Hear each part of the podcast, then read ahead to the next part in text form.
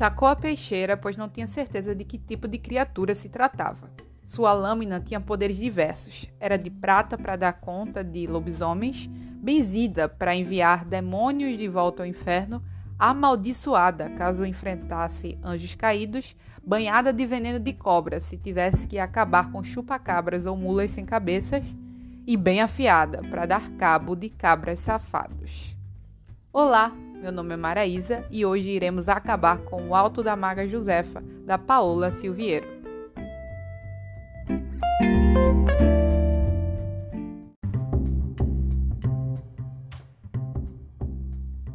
Você já imaginou um caçador de demônios do interior da Paraíba e uma maga chamada Josefa desbravando o Nordeste para lutar contra demônios, monstros, chupacabras, dragões e entre outros seres fantásticos?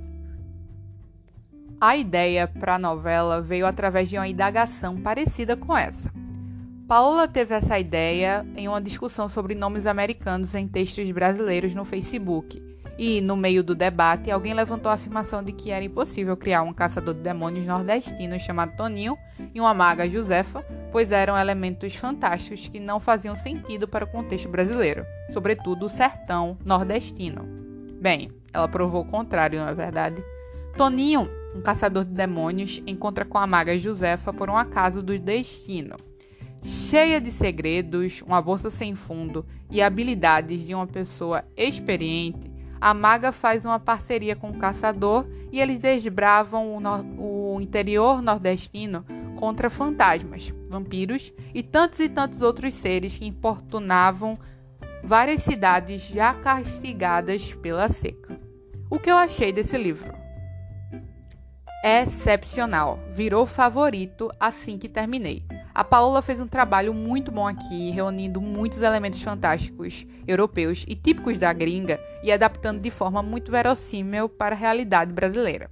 Isso não significa que o nordestino da coisa foi deixado de lado. A comida, o vocabulário e os elementos.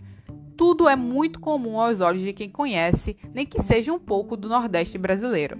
A ambientação às vésperas do golpe de 64 é um plus a mais, o que não significa que não haja certas atualizações do Jornal do Futuro.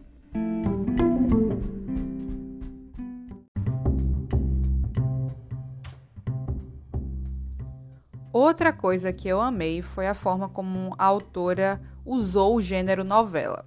Esse gênero é costumeiramente visto apenas como um romance curto ou um conto maiorzinho, mesmo que gêneros textuais sejam coisas um pouco nebulosas na modernidade, o fator episódico dos textos é o que caracteriza a novela e diferencia de outros gêneros, como o romance e o conto. Aqui, cada capítulo conta uma aventura, mas não é totalmente desligada uma da outra.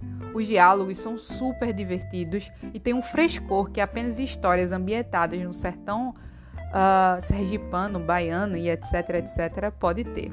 Além disso, os protagonistas são muito carismáticos e têm discussões interessantíssimas. O duelo final é genial, genial.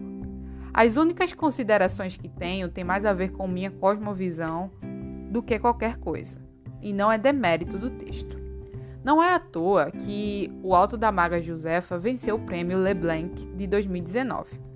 Infelizmente, você não encontra hoje na Amazon, mas ainda nesse ano de 2021, a editora Gutenberg irá lançar uma nova edição e você poderá tê-lo na estante.